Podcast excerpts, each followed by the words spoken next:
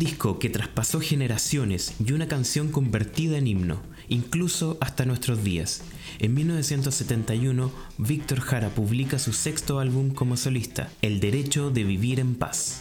Un disco tan controvertido como trascendente y el que incluyó uno de los primeros puentes entre la canción de raíz folclórica y el rock. Cambiando la visión paisajista y contemplativa del folclore tradicional, el derecho de vivir en paz conectó la canción popular con los conflictos sociales y la esperanza de un mejor mañana. Esta es la historia de un disco que supo leer a su generación y hoy, a 50 años de su lanzamiento, sigue igual de vigente.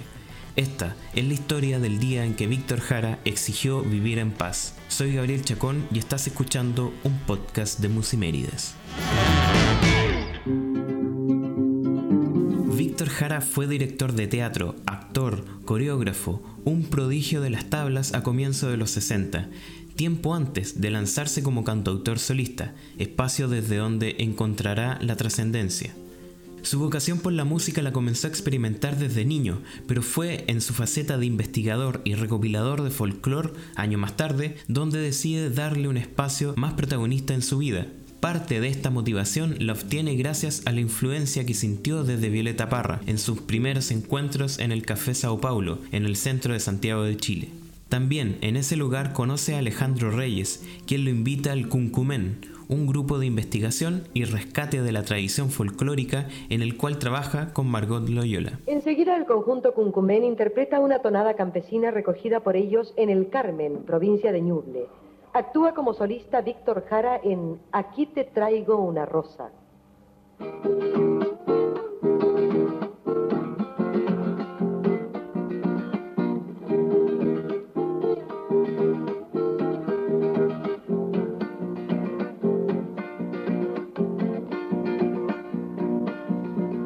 Aquí te traigo una rosa, del campo la recogí 1965 es un año clave para la música chilena.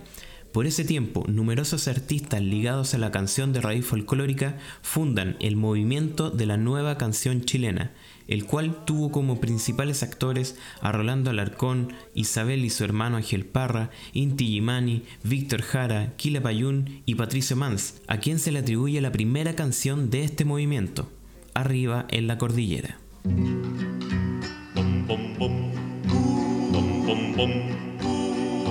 ¿Qué sabes de cordilleras si tú naciste tan lejos? A mediados de 1965 nace La Peña de los Parra, un centro cultural fundacional donde no solo nace el movimiento de la nueva canción chilena, sino que también Víctor Jara encuentra un escenario recurrente para pulir su nueva faceta como solista.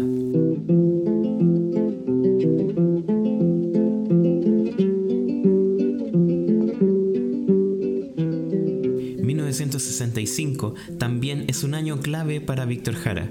Sin dejar de lado su exitosa carrera en el teatro, ese año lanza su primer single, El cigarrito, y se convierte en un éxito radial en todo el país. Voy a hacerme un cigarrito, ¿acaso tengo tabaco? Un año después de este enorme éxito, lanza su primer disco solista, al que llamó simplemente Víctor Jara. En él, además del exitoso El cigarrito, incluyó otras importantes canciones como El arado, Vuelan mariposas, cantan grillos, la piel se me pone negra y el sol brilla, brilla y brilla. Deja la vida volar, Vuélvete en mi cariño, deja la vida volar, tu boca junto a mi boca Paloma, palomita. Y Paloma, quiero contarte, su primera composición. Paloma, quiero contarte que estoy solo, que te quiero. Compuesta en 1961 para su esposa Joan, Paloma Quiero Contarte fue seleccionada como el segundo single de su etapa solista, confirmando su estilo y compromiso con la canción de autor. Debido a su pasión por la investigación y el rescate de la tradición chilena, Víctor Jara fue un artista muy conocedor del canto campesino, irrumpiendo en la clásica visión contemplativa que ofrecía el folclore tradicional sobre el campo chileno. Víctor Jara propone una mirada testimonial desde el trabajador en la cotidianidad, abordando los problemas sociales y contemporáneos que sufrían miles de personas en el país. El sudor me hace surcos, yo hago surcos a la tierra sin parar. Su doble militancia en la música y en el teatro atrajo la atención de su entorno y un grupo joven que empezaba uno de los capítulos mayores en la música chilena le ofrece convertirse en su director artístico. Si tengo las manos sucias, el viento las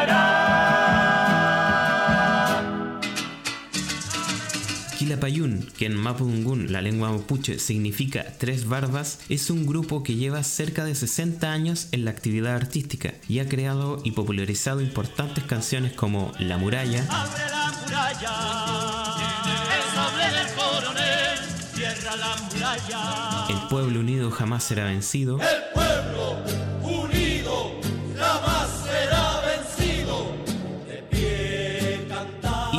musicalizan la cantata popular Santa María de Iquique, escrita por Luis Advis. Vamos mujer, partamos a la ciudad, todo será distinto, no hay que dudar, Con Víctor Jara inician en 1966 su extensa historia discográfica y juntos publican los primeros cuatro discos de la agrupación.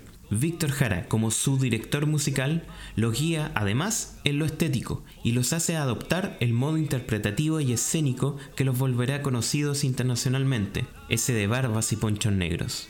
En 1969, Víctor Jara se aleja de Quilapayún y lanza su cuarto disco solista, Pongo en tus manos abiertas, en el cual comienza a experimentar musicalmente sin alejarse del folclore, con críticas sociales e ironías políticas. Aquí incluye una de sus canciones más memorables. Te recuerdo, Amanda, la calle mojada, corriendo a la fábrica donde trabajaba Manuel. Ese mismo año, Víctor Jara obtiene el primer lugar en el primer festival de la nueva canción chilena con su canción Plegaria a un labrador, grabada en conjunto con Quilapayún. Es su consagración como cantautor. Levántate y mira la montaña. Su compromiso político se hace más notorio al comenzar la década de los 70. Ahí participa activamente de la campaña presidencial de Salvador Allende, quien gana las elecciones en septiembre de 1970, convirtiéndose en el primer presidente socialista del mundo elegido democráticamente. Víctor Jara escribe una segunda versión de Venceremos del compositor Sergio Ortega y se convierte en el himno del triunfo de la Unidad Popular, el conglomerado político del ahora presidente Salvador Allende. Aquí va todo el pueblo de Chile. Aquí va la unidad popular. Campesino, estudiante y obrero, compañeros de nuestro cantar. 1970 muestra a Víctor Jara como un ídolo juvenil, con miles de seguidores en todo el país, ya sea por su trabajo en el teatro o en su explosiva carrera como cantautor. En este exitoso momento de su carrera, Víctor Jara realiza un arriesgado experimento artístico y pone a prueba el oído de su público, cautivo y omnubilado con la canción de raíz folclórica. En abril de 1971, Víctor Jara presenta su nuevo disco con una canción que lo emparentó estrechamente con el rock. Es El derecho de vivir en paz. El derecho de vivir en paz. Debido a la inexperiencia de Víctor Jara en el mundo del rock y al instrumento de la guitarra eléctrica, él llama a los Blobs, un grupo que en 1970 lanzó su primer disco y dejó un importante éxito nacional, Los Momentos. Tu silueta va caminando con el alma triste y dormida. Más allá del estilo candencioso de los momentos, los inicios de los Blobs están marcados por el rock y la psicodelia anglo.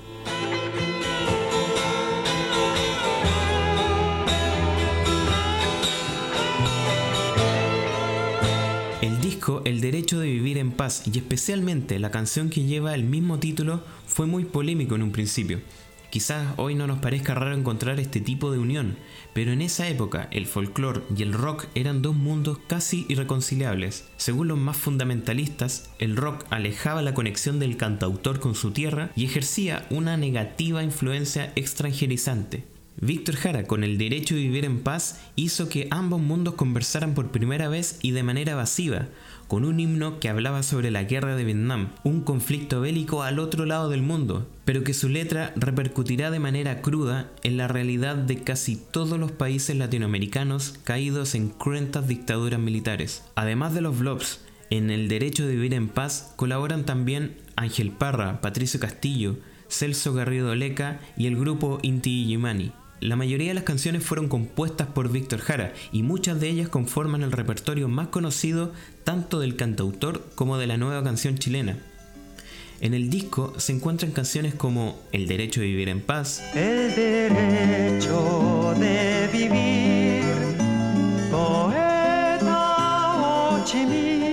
Vamos por ancho camino, Ven, ven, conmigo ven, vamos por ancho camino. el tema instrumental La partida, a Cuba, Si yo a Cuba le cantara, le cantara una canción,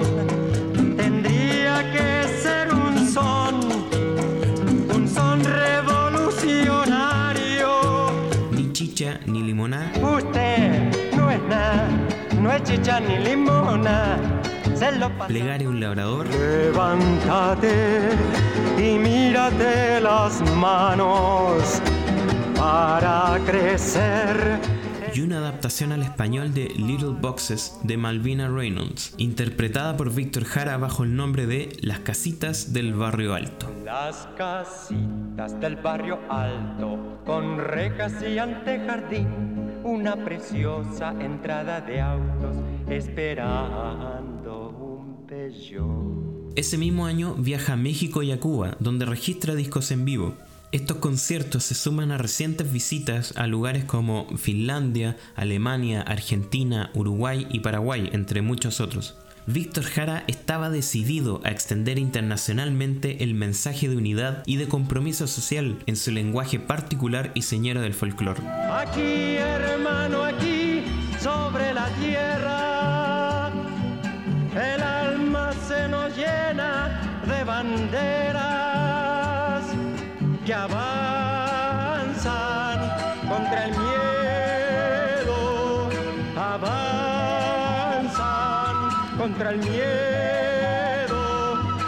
venceremos, venceremos.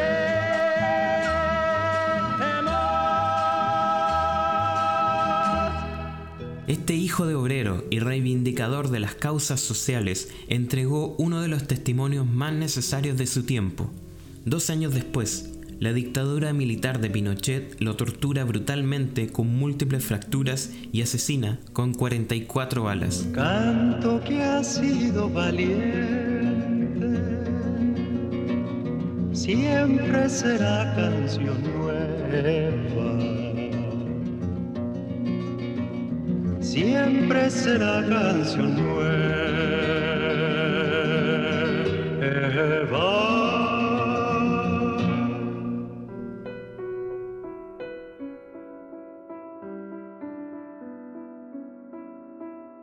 La voz de Víctor Jara se apaga.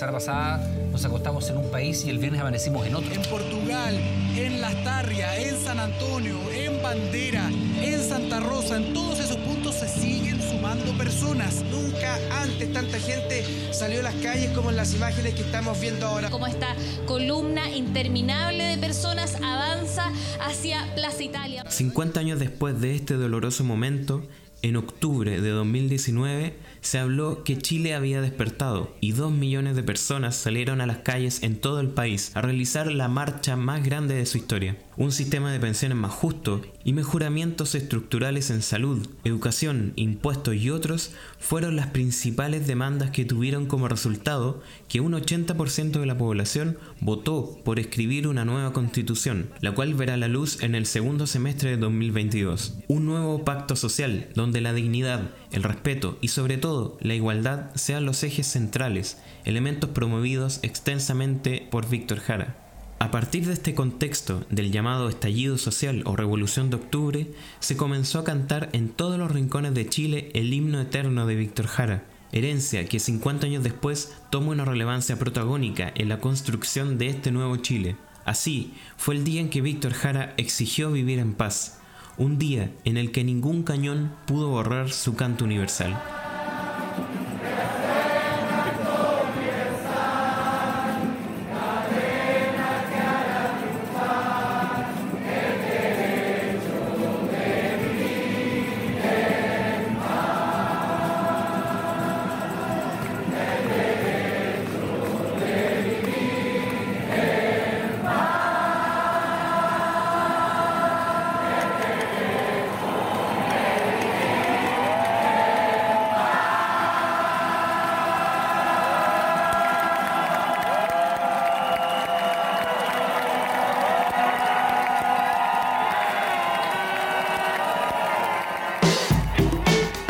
Escuchaste un podcast de Musimeries. Si te gustó este capítulo, ayúdanos a difundirlo compartiéndolo en tus redes sociales.